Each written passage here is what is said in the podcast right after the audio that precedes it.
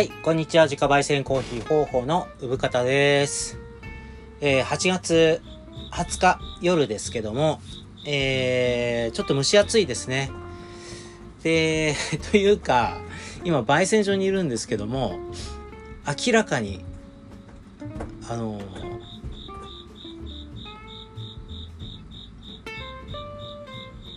コオロニいますよね。床下にコオロニがいて泣いてるんですよね。なんだ、秋、秋ですね。はい。まあ、毎年恒例っていうか、こう、焙煎所自体前も言いましたけど、あの、もともと馬小屋だったものを僕が改造して、DIY の末に焙煎所にして、えー、る場所なんですけども、あのもともとその土間なんですよね。なので、で床は作ったんですけど、その下にコオロニはいるですよね。まあ別にあの、えーここでね、寝起きしてるわけじゃないし、家ではないので、あの構わないんですけども、えーコオロニ泣いてるなとも、こう、いつもこう夜仕事してる時思うんですよね。はい。で、こう収録してる間も泣いてる。ちょっとあの、面白いなと思って。はい。えー、まああの、そうだ、えー最初にあの、告知させてください。えー、近々、イベントがあって、そこであの、金継ぎのワークショップをやるんですけども、ワークショップなので飛び込みで商品が買えるとかっていう出店の仕方じゃないので、あの、予約していただかないと、そのこっちの準備がね、あるので、あと、あの、金継ぎっていうその割れた器を直したい方が、こう割れた器を持っていただい、来ていただいて、その成り立つワークショップなので、そのね、えー告知をしたいと思うので、その、金継ぎやりたい方、えーえっ、とね、場所と日時が合えば、こう、えー直接申し込んでいただきたいなと、私の方に、メールでも、あの、インスタのダイレクトメッセージでもいいです。Facebook でも、あの、Twitter でもいいです。で、えーじゃあ近い方から、あの、2つあるんですけどね。えー丘の上のマルシェ、今年もやります。今年もっていうか、今年は、あの、開催することになりました。えー茨城県大子町、9月4日の日曜日です。もう一回言いますか。9月4日の日曜日。はい。大子町で、で、私はその去年ね、えー、一昨年もやんなかったかな。えー今年で 10, 10周年10、10回目なんですよ。開催するのがね、大子町のマルシェっていうね、えークラフトイベントですけども、えーすごい盛況で僕も大好きな感じなんですけども、9回出展者として参加してるんですね。だから第2回から参加してるんですけども、えー、あ、9回じゃない、8回参加してるんですね。で、今年参加すると9回目になるんですけど、他の上のマルシェ自体は10回目の開催になってて、やっぱり10周年ということで、ちょっとね、あの、頑張ってやろうっていう感じ、コロナでね、できなかった期間が2年間ありまして、はい、開催しますよってことなんですね。ちょっとあの、やっぱり感染状況とか鑑みて、規模は縮小っていうか、こう、出店できない、えー地元の方なんかたちもいるらしいんですけど、お店に関してはね。はい。だから、第五、その岡の江戸マルシェのイベント会場と、あと第五町の中の出店者さんみたいなところで街もこう楽しんでいただけたらいいんじゃないかなって僕は思いますけども。ということで、岡の岡の上のマルシェでワークショップをやるので申し込んでください。あの、っていう告知です。もしくは、あのー興味ありそうな方にこんなのやってるよって教えてってください。はい。はい。次、えー、もう一つは、水戸です。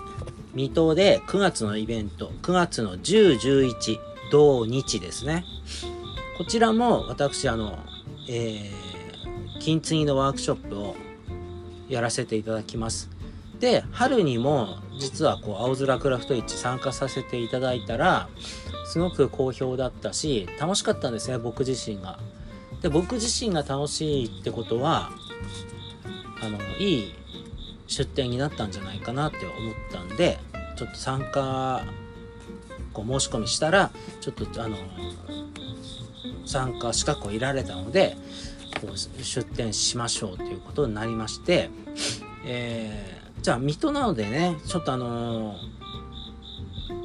なかなか僕的には遠いんですけども遠いっていうかまあ2時間ぐらいなんですけど、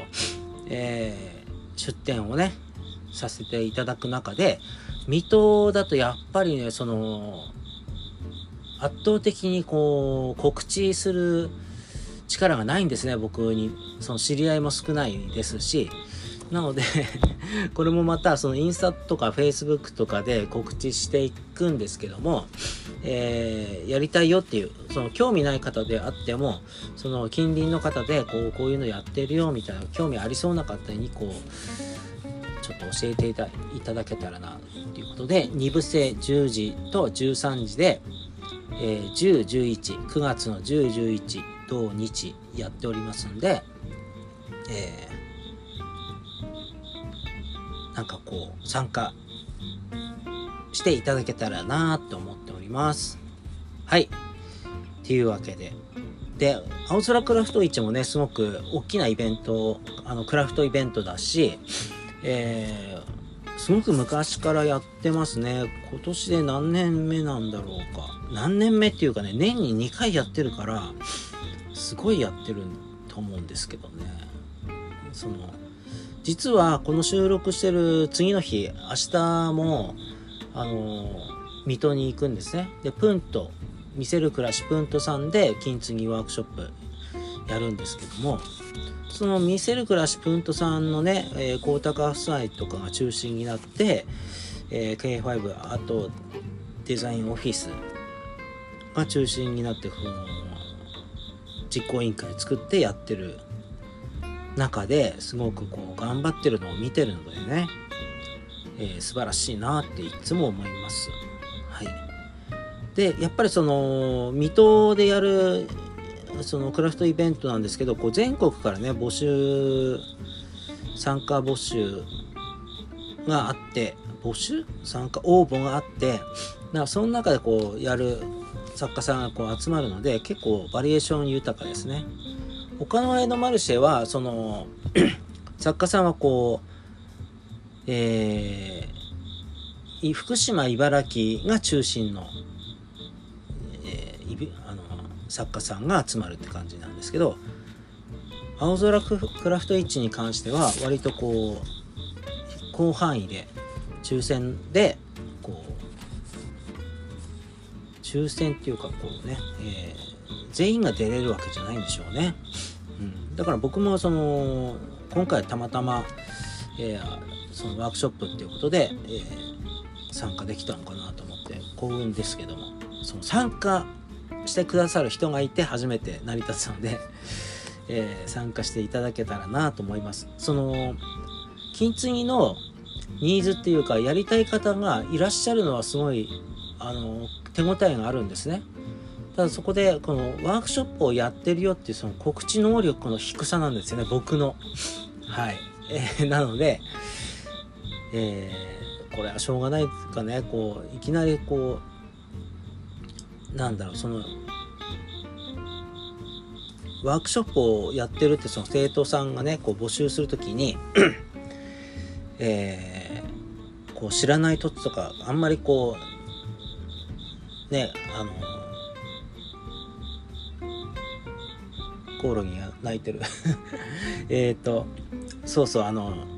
身寄りが少ない土地身寄りっていうかねこう知り合いが少ない土地でワークショップやるとなるとやっぱりちょっといろんな方のこうご協力が必要かなと思っていつもいろんな方にこう告知してもらってこう集まってもらってるってこと。でそうしこうやってるってことが知られ知られるとこう人もね集まりやすいんだなってこう全然ニーズがないってわけじゃないってことは分かってるんでね、うん、はいよろしくお願いします。で今日はちょっと長くなりましたけど 前置きがえー、っとね、昨日、えー、8月19日にラジオの収録をしてきたんですね。で、前回の収録でも告知しましたけども、で、そのラジオをね、こう、このポッドキャストで、このポッドキャストで、えー、そのままこの録音したものを流すわけにいかないので、あの、茨城放送さんで、あの、流したね、電波なので、えー、ただ、ラジコで、えー、っとね、8月の25までは、その、追っかけ再生っていうのかな、ストリーミングなのかな、えー、聞けますよ。で、茨城県と首都圏の方は聞けます。で、リンク貼っとくので、えー、聞いてくださいってことですけど、ラッキー FM 茨城放送の、えー、金曜日の中村えり子さん。え、えつこさんだったっけ？あ、ごめんなさい。で、えー、コネクトっていう番組の中のホットボイスっていうコーナーの中で、その、ものづくりとかやってる方のこう、お話を聞くコーナーがあるのかな？なんかその中でちょっと呼ばれまして、えー、行ってきたんですけど、前のポッドキャストでも話しましたけど、この、私は今喋ってるポッドキャストがきっかけなんですよ。ですごい嬉しいなと思って、あのー、やってよかったなと思いました。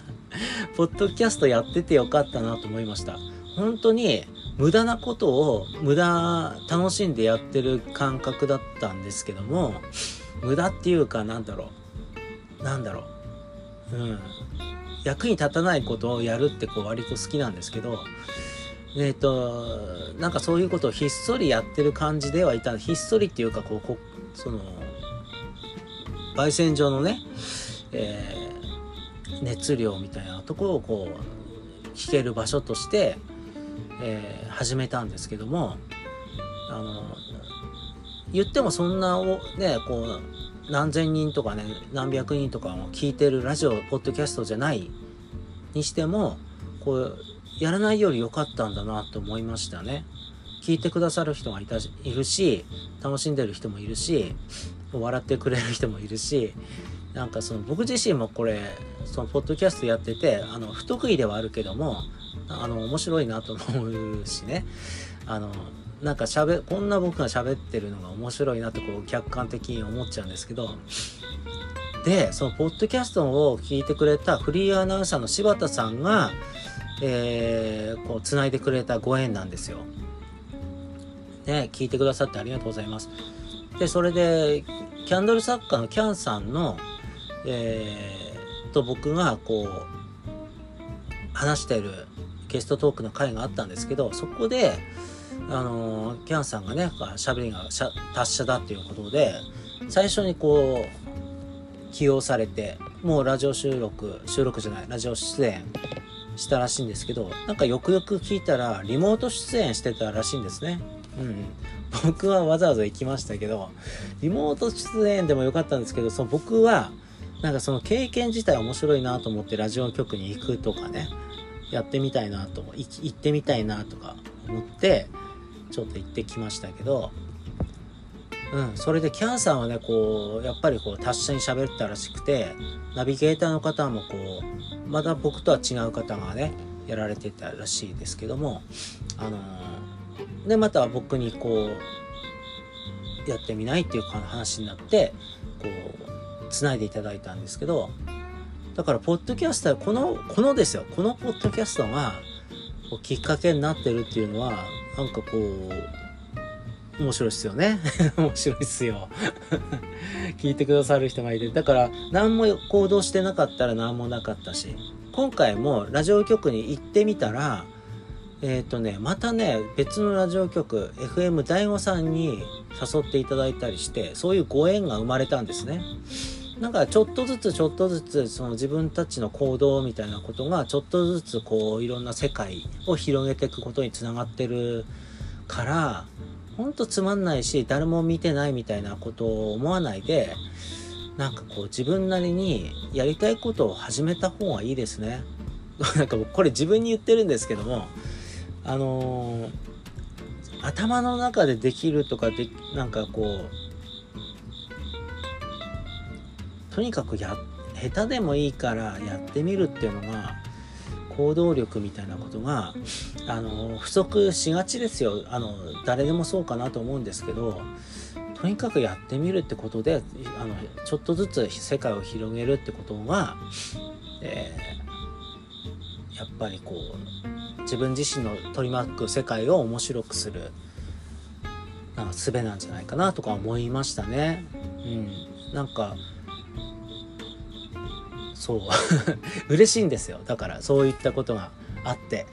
はい、僕だけじゃないですからね。いろんな方がこうそのきっかけとなってくれたのが良かったし。でねまあその行ってきたラジオ収録の話しますけどまずねそのフリーアナウンサーの柴田さん僕アピコさんって呼んでるんですけどアピコさんとまあ結構長い付き合いになっててこう昔から仲良くさせていただいてるし結構いろんな話できる仲なんですけどあピコさんがねアテンドしてくれたんですよ。で多分あの僕一人に一人で行ってきてみたいなことを言うな言われるとどうなるか分かんないじゃないですか。こうおろおろしちゃうしなんかこう緊張しあと何しろ遅刻するかもしれんしね。あの番組をねこう行かないかもしれないみたいなことになるかもしれないから。とにかくそういう監視役にもなるしアピコさんにねこうアテンドしてもらったのが良かったんですよ。その待ち合わせしてしてあのー、茨城放送の本当に近くのなんかわかんない初めて行ったなんか式場の近くのなんかカフェみたいなところに初めて入って入ったらね面白かったなんかねすごい立派な感じなんだけど中入ったらドリンクバーだったんですよねカフェなんだけど。たまにありますよね。なんかすごい洒落たカフェっぽいなと思って入ったらドリンクバーだったみたいなあるありますよね。うん まあいいんですけど。まああの別に美味しくないとかってなかったからいいですけど。であのね涼しい、えー、場所でちょっと時間来るまであのアピコさんとねああでもああでもないこうでもないみたいな近況報告をしたりねしておそらくこう気使ってくれてこう緊張をねほぐすためのこう会話に付き合ってくれたのかなと思うんですけどあのー、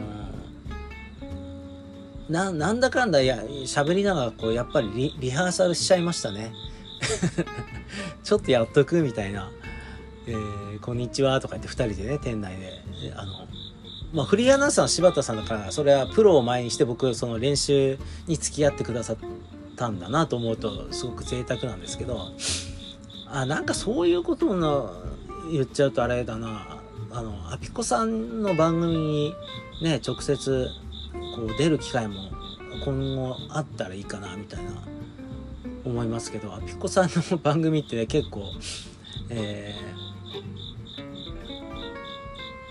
なんだろうこう敷居が高いのかな？敷居が高いというか結構ゲストが豪華なんですよね。うん、まあ僕があの僕に回ってくることはないかなと思うんですけど、えー、でまあでもああピコさんにこう付き合っていただいて「そのこんにちは」ってなんだろう。今日は金継ぎ講師の生方さんに来ていただきました。と金継ぎって何ですか？みたいなね質問されて。金継ぎとはとか。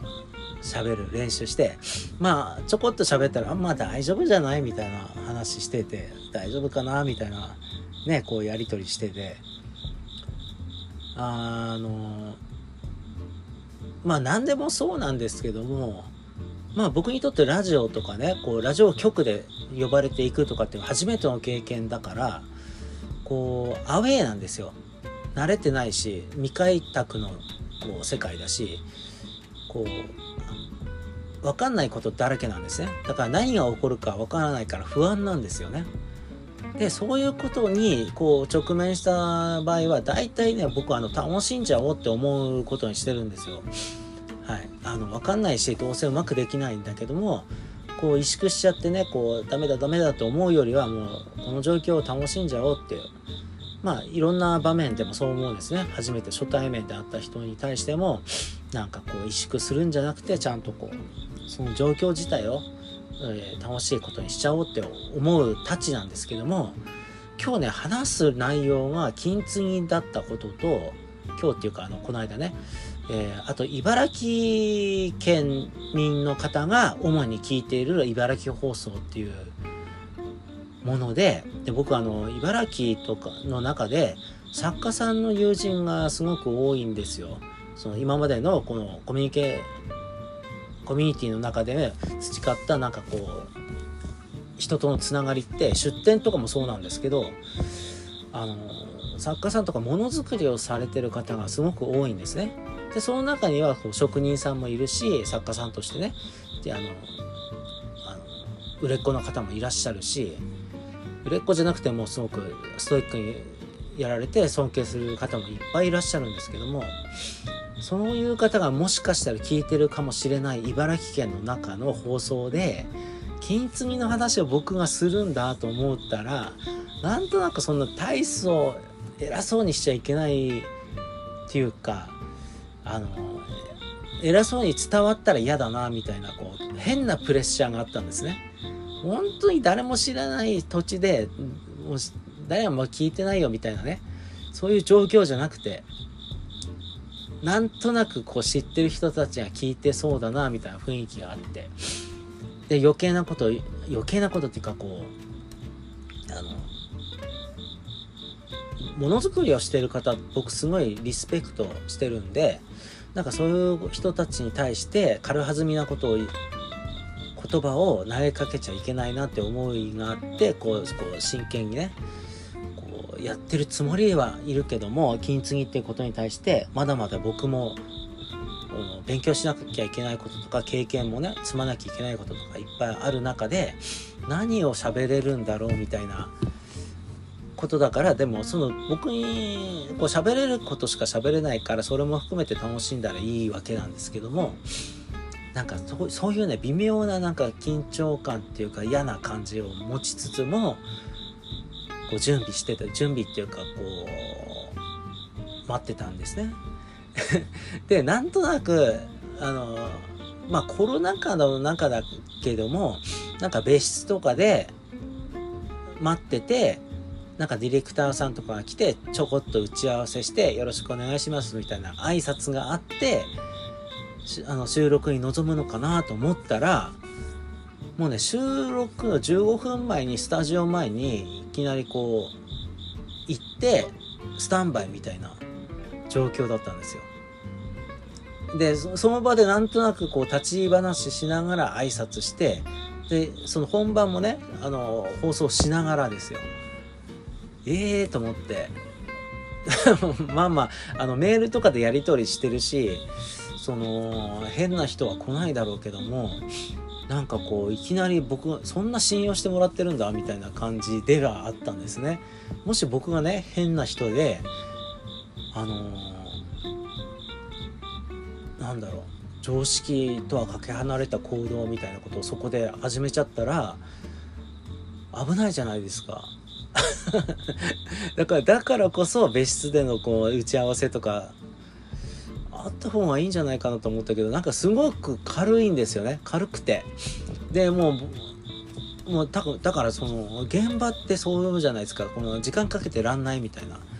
でもやることはね最低限の打ち合わせはメールとかでやってるしみたいな感じだしあとまあ何しろこうしばアピコさんのこう紹介で僕が来てるわけなんでそこの信用もあるだろうしね、まあ、とにかく15分前にスタジオ前にいきなりこうスタンバってる僕がいたんですよ急に。裏口から入ってって。でもうずっとねアピコさんにアテンとこう付き添われているわけで。うーんだから僕自身はこう迷うこともなくこういろいろねこうサポートしていただきながらこうただただ行ったってだけなんですよ。だから えー、アピコさんに本当にお世話になったなって感じなんですけど。でね15分前になってそのスタジオの前にいるとやっぱりちょっと緊張してきましたよねうわーなんだブースがあるだから僕もこのポッドキャストをで喋ってますけどもあのラジオだと思ってないですからね。で、目の前にいる誰かを、こう、目の前に人がいるわけじゃないんだけども、もうちょっとこう、親しみのある感じの人たちを目の前に置いといて喋ってる感じではいますけども、なんだろう、その、ラジオ局の中でマイクに向かって話すと、なんかそのマイクの向こう側にいる茨城県民の人たちみたいな不特定多数の人たちに喋ってるような気になっちゃうあのなんだろう緊張感が急に上がってきたんですね。でもその本当は実際はその目の前にいるのはそのナビゲーターの中村さんなんですけどまあまあ中村さんと喋ってればいいのかなみたいなこう集中しなきゃいけないんですけど緊張してて、まあ、こう気持ちも上がってきてるからその文字もねあん文字が読めなかったんですよねこのテキストが。頭に入ってこない文字は読めるんだけど頭に入ってこないみたいなこう舞い上がってる状況があってちょっと一回ねあの 一回タバコ吸いたいみたいな。タバコ吸わないんですけどね。タバコ吸いたいみたいな状況になってあのでなんかちょっと緑茶なんかをこう飲みながらやっぱこうねそういう時って味しないんですよね。味しないなとか思いながら やっぱり緊張してんだなとか思いながらじゃあお願いしますみたいなね。なんか入る時になんかなんだっけ80年代のなんか音楽の話をしてたのかな。うん、なんかそういうだからなんかそのナビゲーターの中村さんがそういう若い30ぐらいなんだけどあの昭和世代の音楽とか文化が好きでその90年代とかなのかな。だからちょっと80年代90年代の僕の世代と趣味が重なってくるからなんか多分そういうことでなんかちょっとジャブじゃないけどそういう文化みたいなことで話を振ってくれたんですよね。僕がブースに入った時に。ただね緊張しててそれスルーしちゃったんですよね。でそれでなんとなく会話が続かなくてあの うんなんかねなんかすごい景色いいですねとか余計なこと言ってましたね僕ね。口数多くなるんですよ緊張すると。口数多いしなんかふざけたくなってくるんですね。もうもう緊張するしこう抜け出したいからもうふざけたろうかなみたいなマインドになってくるんですよ。よ余計な。真面目な自分じゃいられなくなってくるんですね。なんかわかんないけど緊張すると。人によると思うんですけどこうナーバスになっていく人もいるかもしれないし泣きたい泣いちゃう人もいるかもしれないだけどなんか僕の場合なんかちょっともうふざけだろうかなみたいな 気持ちになって出てきてただまあそうはいかないのでもうじ本番始まるよみたいななってくるとちょっと嫌なあの口の中に、嫌な味が広がったりして口もね乾いてくるしみたいな。でちょちょっと中村さん見たら「まあ大丈夫ですよ」みたいな顔してたんで「まあ大丈夫か」みたいな。もう全部投げたろうかなとこうもう中村さんの質問に答える感じでやっていこうかなみたいな思ってたんですけどその番組のディレクターさんがこう質問とかをねこう大体こういうこと聞きますよみたいなことを言ってたんですけどそれに対して僕がその模範回答じゃなくてやっぱりそのアピコさんも言ってたんだけど心がこもった、えー、血の通った言葉要は自分の言葉で喋れる人を選びたいあの呼んだっていう話だったんですね。まあ、キャンさんもそうだったと思うんですけどやっぱりそのテキストに書かれた答え模範回答じゃなくて自分の言葉で喋んなきゃいけないんだろうなっていうところは自覚があったのでなんか一旦自分の中のこうシミュレーションは捨てましたね始まった時に「うん、こんにちは」って言ってる時にあのもうもう中村さんの顔見て話そうって思ってそのナビゲーターをね。でそっから始まったんですけどまあガチガチでしたね最初「こんにちは」みたいな。えー、なんかその聞聞けるんですよ。これ。あの8月25日までラジコで聞けます。あ言ったかな？うんあの え聞いてくださって7時あ17時15分から10分間。番組始まってから1時間15分ぐらい経ってからのミニコーナーなんですけどでリンク貼っておきますね。リンクはラジコでラ、えー、聞けますけども。で茨城首都圏茨城と首都圏の方はフルで聞けるラジコでね、えー、それ以外の方だとアプリじゃない方だと3分間ぐらい冒頭聞けるだけかな。って感じなんですけどまあ気になる方はどんなもんかって聞いてくださったらいいんですけども。やっぱちょっとね最初硬かったですね。で硬いのはいいしその想定された質問が来た時に模範解答みたいなのがい頭に浮かんじゃうんでそれでちょっと頭が真っ白になっちゃって一回そのデッドっていうらしいんですね。その番組の中で誰も喋ってない時間があるその時間のことをデッドっていうらしいんですけどそれがね2秒ぐらいあったかな。まあ2秒なんでちょっとあの深呼吸したぐらいにこう聞こえるんですけど実際は頭の中が真っ白になっちゃってどう答えたらいいんだっけみたいな時間が生まれたのは確かなんですよ。ただそこはやっぱり慣れてらっしゃるナビゲーターの方がこううまくサポートを入れてくれたりしたんですけどもなんかね心のまあ自分の言葉で終始こう終わりまで喋れたんですけどこうなんだろう自分からこう質問したりこう質問を受けてるばっかりじゃなくてちょっと自分からもなんかこうアクションを起こせたらよかったかなみたいなこうちょっとね欲張りですけどあの反省点がありましたね。うん、まあなんとなくこう、えー、無事10分終わりましたけど体感はね2分でした。体感的には2分であれ？もう終わり？みたいな感じでしたね。うん。で、まあ、その CM 行くじゃないですか。CM 行ったら帰ってくるんですよね。やっぱ CM 終わりに。それがね、僕は慣れてないから分かんなくて、そのブースの中でうろちょろしちゃってましたね。うろちょろしてないか。あの、番組が終わって、あ、どうもありがとうございました、みたいなやってるその CM の中で、もうすぐ戻ってくんですよ。そのナビゲーターの方はあの今の曲は何々でしたとか交通情報は誰々でしたとかそういうな戻ってくるんですね。その時に僕がねまだねこう挨拶の途中してる中で「今戻ってきた!」とか言われてね。あそっかそっかって黙ってなきゃと思って。なんかその放送事故になりかけたりしてて。でまたもう一回 CM 長めの CM に行った時にやっとこうありがとうございましたってことでこうはけられるブースから出られるんですけどまあ、ちょこっとね写真を何枚か撮ってこうそそくさと出たって感じで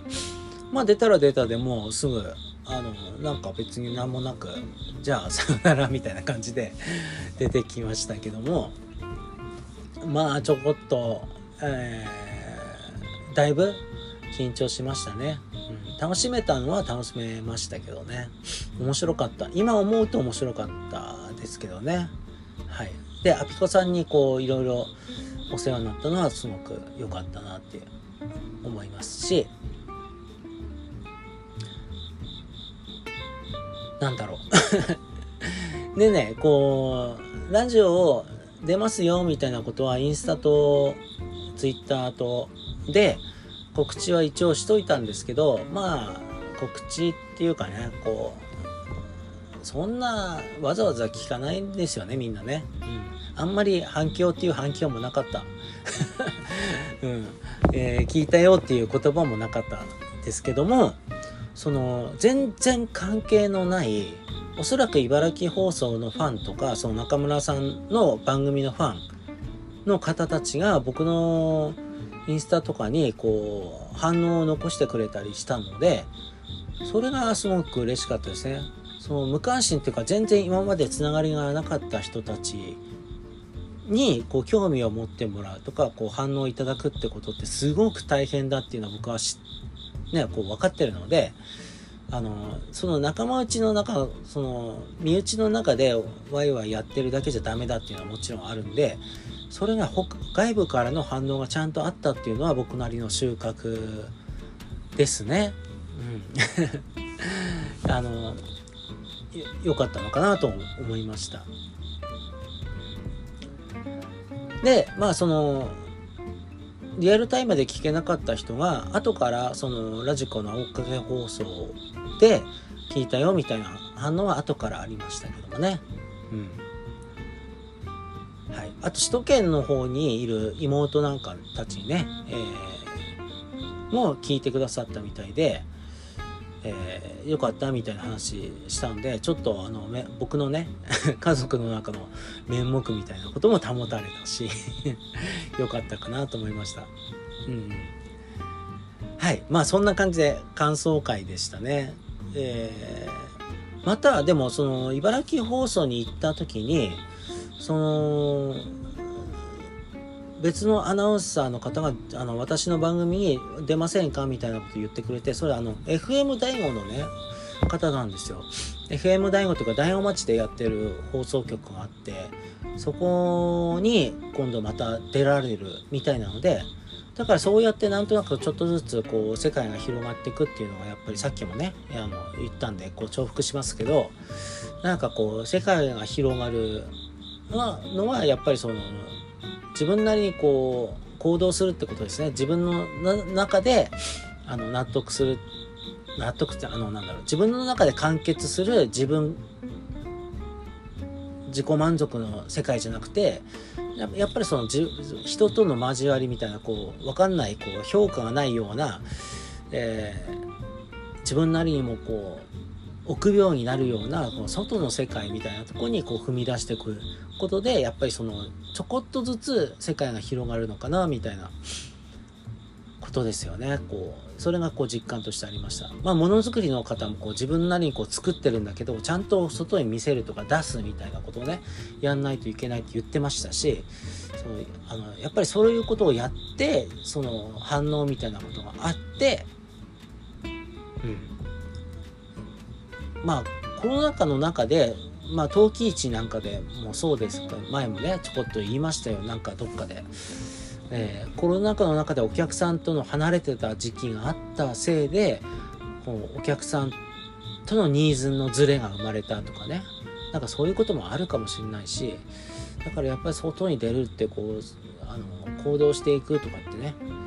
えー、大事なのかもしれないなと思いました。うんうん。まあもちろんその人に影響されるってことじゃなくて自分なりのこう考えをね感性とかを貫くってことの方も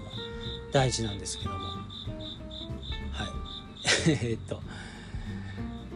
って感じですかね。はい。コオロギがすっごい泣いてるんで。えー、はい。またです。ではでは。